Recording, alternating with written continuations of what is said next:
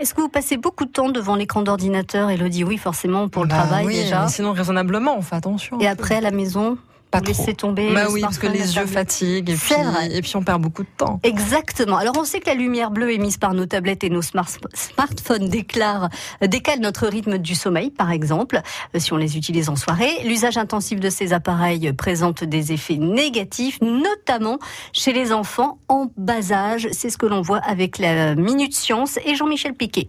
Si vous êtes fumeur, vous avez forcément vu cette image au dos de votre paquet de cigarettes, un bébé clope aux lèvres.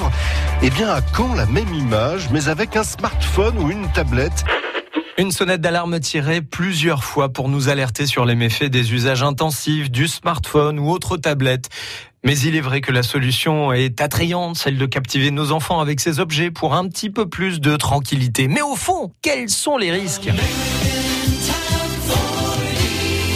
Le docteur Annelise Ducanda, médecin de la protection maternelle et infantile, fait partie des personnes qui alertent régulièrement le grand public sur ces dangers.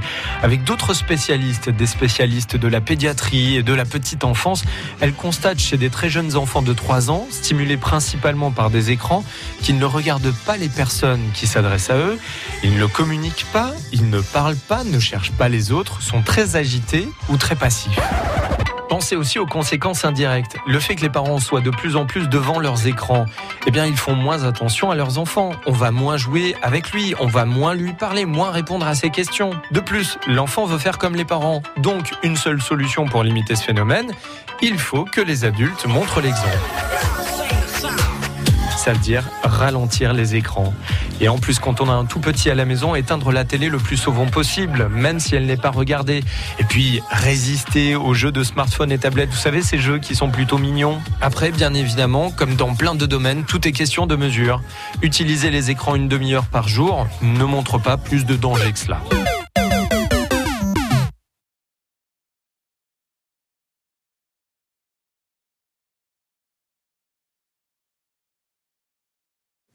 La science infuse avec France Bleu Poitou et la chronique est réalisée en partenariat avec Curieux, la boîte à outils critique.